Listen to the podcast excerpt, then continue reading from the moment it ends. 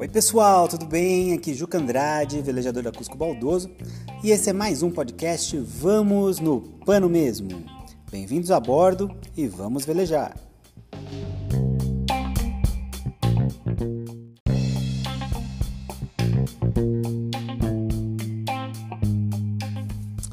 Pessoal, o tema desse podcast dessa semana é como é velejar em Guarujá, Santos, por aqui na nossa base principal da Cusco Baldoso.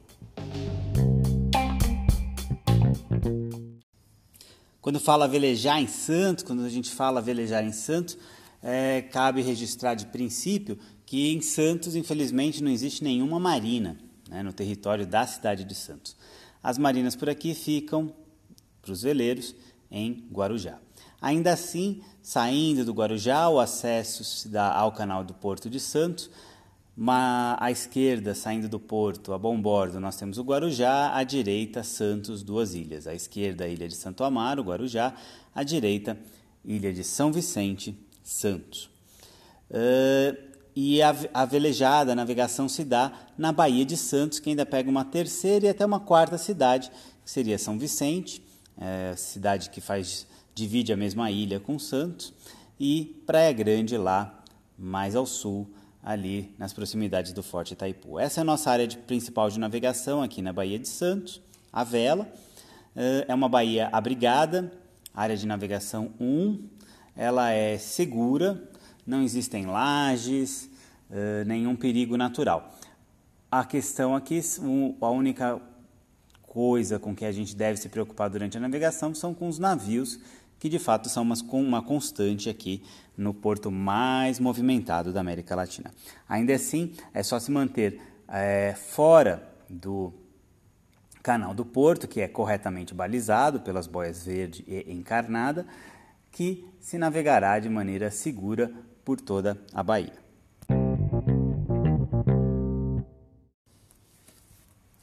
Saindo das marinas, aqui na região do SING, do Clube Internacional de Regatas ou do Yacht Clube de Santos, uh, todos em Guarujá, uh, a minha dica é se mantenha a margem direita da, do, do porto, do canal do porto, na direção da boia verde. Essa boia verde fica ali na região da Ponte dos Práticos, ali, Ponte de Gai Perdigão, na base da praticagem, e ela provavelmente vai estar entre algumas lanchas encarnadas, algumas lanchas vermelhas, que são da praticagem. Essa é uma boa orientação.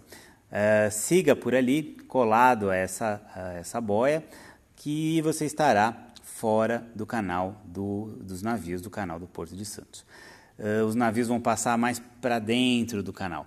Ficar navegando pelo meio ali não é uma boa ideia, porque principalmente se você estiver à vela, acaba o vento, se o motor não funcionar, principalmente o motor de popa, você fica numa bela de uma onça. Né?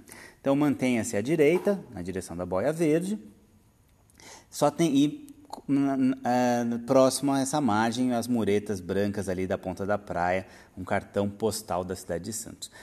Só fique, por favor, atento com a, o deck do pescador quase na saída do porto, porque o pessoal ali lança as iscas, então é interessante manter uma certa distância. Aí você vai dizer, Juquinha, você está maluco, porque você me manda ficar perto da mureta, mas longe ao mesmo tempo. É um pouco isso sim. Uh, a gente cola na margem assim que passa da boia verde, uh, se mantém até o deck do pescador, vai ser de fácil identificação o deck do pescador, porque vai ter um monte de gente pescando com vara, e se você passar lá perto, sua mãe será muito lembrada por, sem o menor pudor. O pessoal não tem pudor. Uma dica que eu dou é assim que passar a ponte de Gai Perdigão, ali onde o pessoal embarca para as catrais que vão para a praia de Santa Cruz dos Navegantes, ou nas escunas, uh, à frente ali na proa já vai dar para ver a segunda boia do porto, verde também. Se é colocar a proa ali para essa boia verde, nós estaremos navegando sem problemas e fora da área dos navios. Aqui na região, como eu disse, a maior preocupação são os navios, algum movimento de lanchas e jet skis, motoaquáticas, mas a, o canal do porto é o, é o mais preocupante ali, porque é onde tem o maior tráfego de embarcações, pesqueiros, stand-up, canoas havaianas, caiaques, ali é um pouquinho mais movimentado. Eu tenho por procedimento aqui na escola sair uma, dessa região o mais rápido possível.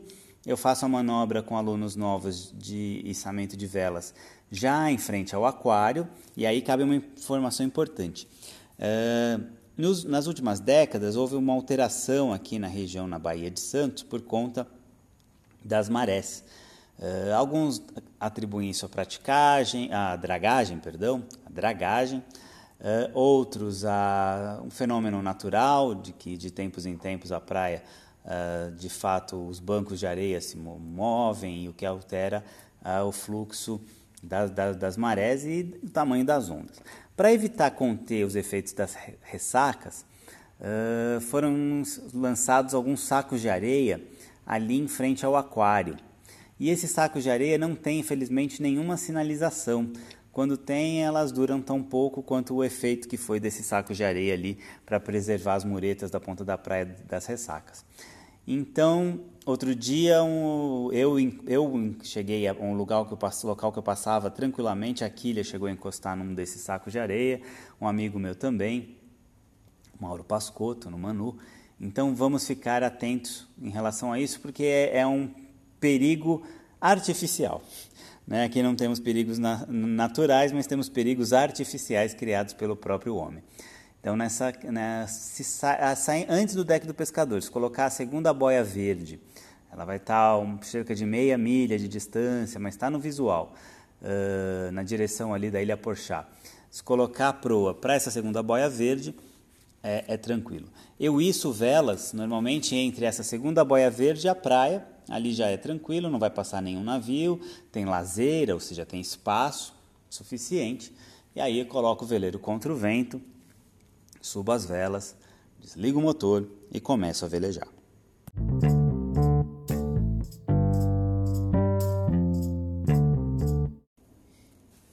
O regime de ventos aqui é interessante.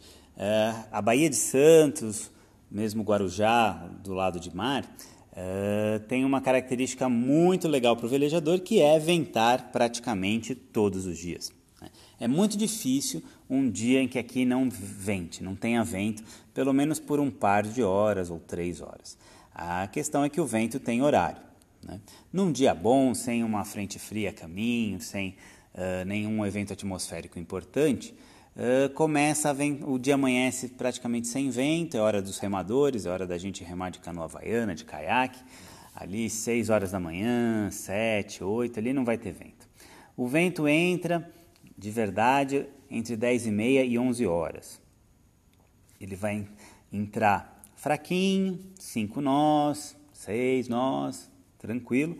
Lá para o meio-dia, 13 horas, ele dá uma apertada, então se ele entrou com 5 nós, ele vai para os seus 10, 11 nós, nas rajadas. O mar dá uma ligeira encarneirada, é bonito, é gostoso. E lá pra, no verão, lá para 14, 15 horas, ele volta a cair até que ele nós voltamos para uma certa calmaria ou para um ventinho bem fraco, entre 5, às vezes um pouco abaixo de 5 nós. Eh, o verão é, uma, é a pior estação de vento aqui, muito calor, muito sol e pouco vento. Uh, com o passar das estações, uh, nas outras estações, esse quadro muda um pouquinho e a gente consegue velejar até mais tarde, 4, 5 horas. Só que às vezes no verão nós temos velejadas de final de tarde sensacionais, uh, com um pôr do sol bonito, só que tem que ficar atento para as trombas d'água, os cajus, né? como dizem lá no Rio de Janeiro, as cumulonimbus que sobem, as trombas d'água que vêm e trazem raios, ventos fortes e bastante precipitação.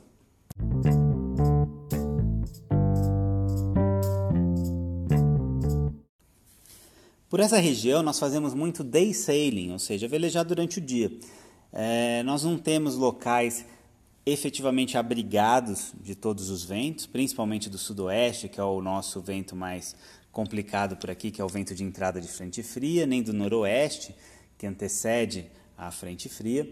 Então isso prejudica dormir fora. Não existe a cultura aqui nessa região de Santos Guarujá como ao contrário do que acontece em Ilhabela, Batuba, Paraty, Angra, de sair da marina na sexta e só voltar no domingo, por exemplo. Aqui a gente sai da marina de manhã, veleja, uh, navega e volta antes do pôr do sol. Já está todo mundo amarradinho na marina e não, não há esse, esse, costume.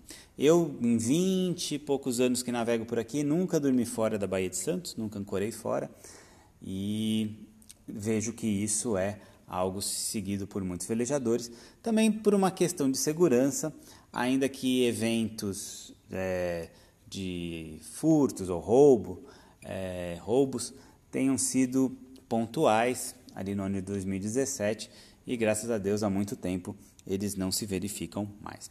A questão principal para mim não é tanto a segurança, mas é a falta de uma região, de algo, de um local realmente abrigado é, do mau tempo, do vento de sudoeste.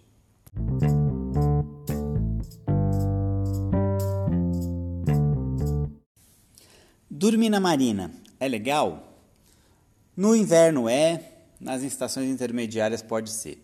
Nos dias mais frios até funciona, mas no verão, é, eu não engano ninguém, é praticamente impossível a menos que o veleiro esteja equipado com ar condicionado ou com um potente ventilador. Nem a questão nem, não, nem é tanto o calor, que é presente, é, é real, mas uh, os mosquitos, a quantidade de insetos.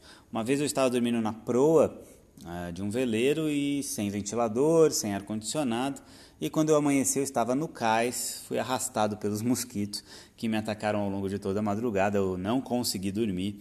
Foi, eu gostaria de dizer que foi divertido, mas a verdade é que não foi. Foi uma noite longa, é, bem desconfortável.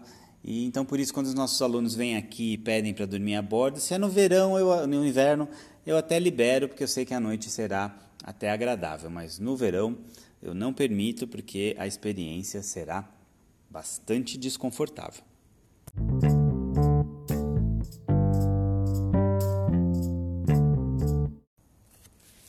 A região do Guarujá, aqui no litoral sul de São Paulo, é a que concentra o maior número de marinas e a melhor estrutura náutica da região.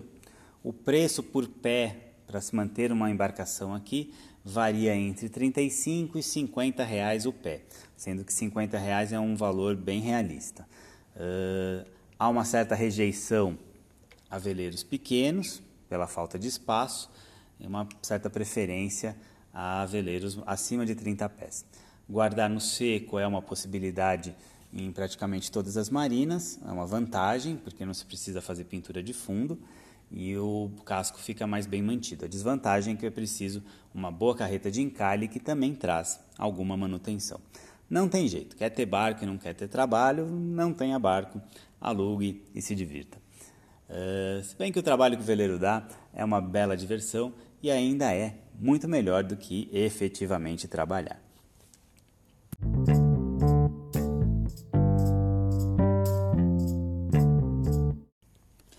Nosso Instagram TV, no Instagram, nós temos dois vídeos que fizemos sobre analisando marina por marina aqui no litoral de São Paulo. Então fui desde Cananéia até Ubatuba, vendo as possibilidades de guarda de embarcação, com valores, estruturas. Se alguém tiver curiosidade, é só seguir o nosso Instagram, arroba Cusco Baldoso, procurar no nosso, no nosso canal, nos nossos vídeos. Tem lá onde guardar meu barco, é o vídeo 1 e o vídeo 2, foram feitos ano passado, mas estão ainda atualizados. E ali eu vou, eu, é interessante que eu, com o auxílio do Google Maps, eu vou mostrando a localização e comentando sobre locais. O pessoal tem dúvida, por exemplo, guardar veleiro em Itanhaém é possível? Eu acho uma tremenda roubada. Aquela barra não é uma barra tranquila, é, quase sempre. Segunda-feira de manhã ela pode estar bem tranquila, mas no sábado e domingo, que é quando normalmente a gente usa veleiro, ela tem lá suas dificuldades e é preciso enfrentá-la, saber enfrentá-la. Cananéia, tem a questão da entrada na e saída da barra. Né? O veleiro gosta de barra sossegada, de barra tranquila, como a Barra de Santos, em certa medida a Barra de Bertioga. Né? O canal da, de São Sebastião, ali na Ilha Bela, e a sempre calorosa e tranquila Baía do Saco da Ribeira, em Ubatuba. Mas outros dias ou em outros episódios nós falaremos aqui sobre como é guardar veleiros em outros locais. Hoje falamos aqui como é velejar em Santos e Guarujá.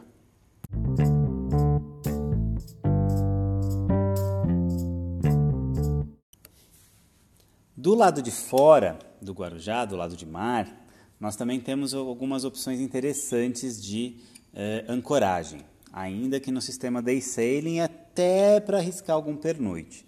Né? Uh, o, saindo do canal à esquerda, nós temos a Praia do Sangava, uma praia que para passar o dia, fazer churrasco, nadar, é, é, tranquila, ela é bem movimentada, fica próximo ali ao Clube de Pesca de Santos. Na sequência, a gente tem a Praia do Saco do Major, que é uma praia que só se chega por barco, é, de barco, não dá para chegar por terra. Uh, na ancoragem é preciso ter cuidado com as pedras à esquerda e à direita, tem muita pedra ali. Usar um, usar um Navionics ajuda bastante. Uh, essa praia é uma praia de tombo, ela tem alguma arrebentação, então se for feito algum desembarque, convém, ou com um botinho ou nadando, convém tomar bastante cuidado e de preferência deixar alguém a bordo é, vigiando uh, o fundeio. A partir dali, depois do, do Saco do Major, nós teremos a Praia do Guaiúba, uma praia que eu já parei bastante para day sailing mesmo, uh, tem uma ilha ali um pouco à direita de quem entra na praia, Boreste. Uh, eu parava entre a ponta de pedra da, da praia e essa ilha. Precisa de bastante cabo, ali é fundo, 14, 15 metros, mas é uma ancoragem legal, uma, algumas lanchas param por ali. Uh, continuando, a gente vai ter a praia do Forte dos Andradas, essa praia é área militar, o acesso é, nos é proibido. E aí, de interesse para o velejador, nós teremos a, a, Ilha da Moela, que é um dos pontos notáveis de navegação aqui na Baía de, de, de, Santos, aqui na região de Santos e Guarujá. A gente brinca que chegar na Ilha da Moela demora mais do que chegar na Ilha Bela, embora ela esteja só a 10 milhas da entrada do canal do Porto, enquanto que Ilha Bela está a 60 milhas. Brincadeira de velejadores, de navegadores.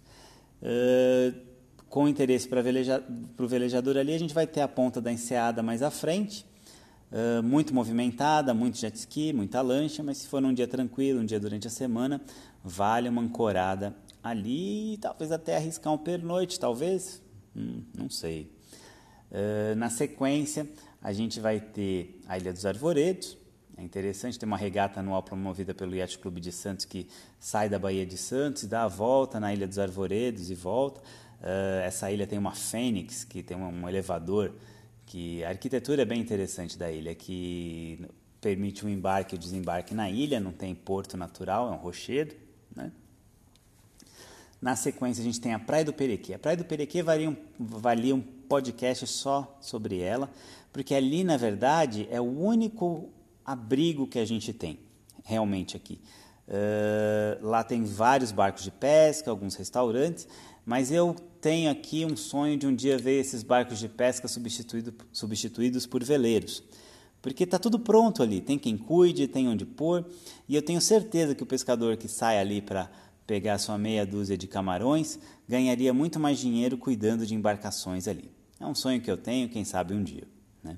Seguindo ali, a gente tem uma outra prainha que o acesso por terra é controlado, eh, é a praia de Iporanga, ali em Iporanga. Uh, dá para fazer, eu já tive amigos que fizeram pernoite ali, bate um pouquinho.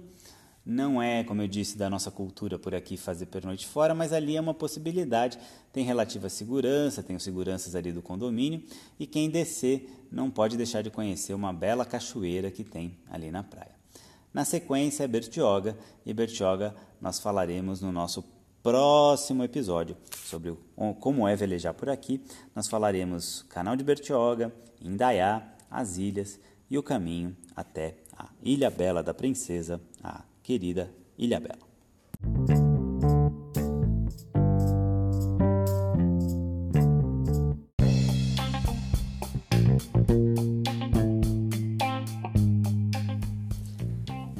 Vamos começar hoje aqui nesse episódio, nosso quarto episódio dos, do podcast Vamos no Pano Mesmo, a nossa série Causos de Barco. Aqui eu vou contar uma historinha ou outra uh, eh, para divertir vocês, para trazer um pouco de uh, entretenimento náutico. A historinha de hoje foi o dia do casamento do Vini e da Cecília, que nesse, eh, eles se casaram em abril de 2019, né? E nesse dia eu tinha um charter marcado, na verdade era um curso uh, com alguns alunos e eles saíram no veleiro Oré Garité, um Brasília 32, saindo de Guarujá e a ideia é ir até o Indaiá, no meio do caminho demorou um pouco, pouco vento, acabaram indo até o Iporanga e depois retornando. E o casamento do Vini e da Cecília seria na praia, e eu pedi para o Rafael encarecidamente, eu calculei o horário da cerimônia, né? E eu pedi para ele passar na frente ali da praia de Pernambuco uh, no momento em que eles estivessem se casando, que seria parte do presente né, desse casal, de, dos nossos amigos velejadores também, que a gente gosta tanto. E aí, essa foi a minha parte. A outra parte veio da providência divina, com certeza, porque havia um altar muito bonito, com, tendo o mar como fundo. Quem ministrou a cerimônia, inclusive, foi o pai da noiva, é, bastante emocionante, todos muito emocionados. É, ela estava linda, ele não, mas tudo bem. E tinha um, é, um pórtico de flores, né?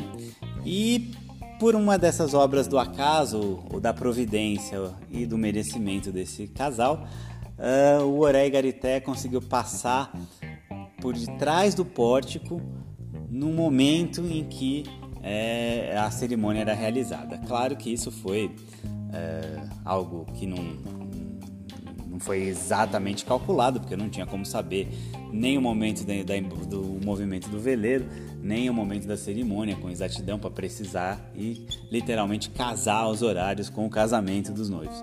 Mas foi bem bacana, rendeu uma foto bonita, eles ficaram emocionados e foi o presente da Cusco aí para esse casal que agora está esperando um bebê, um bebezinho, mais um velejador vindo aí. E nossos votos de muitas felicidades a essa família que merece bastante. E esse foi o nosso Causos de Barco de hoje.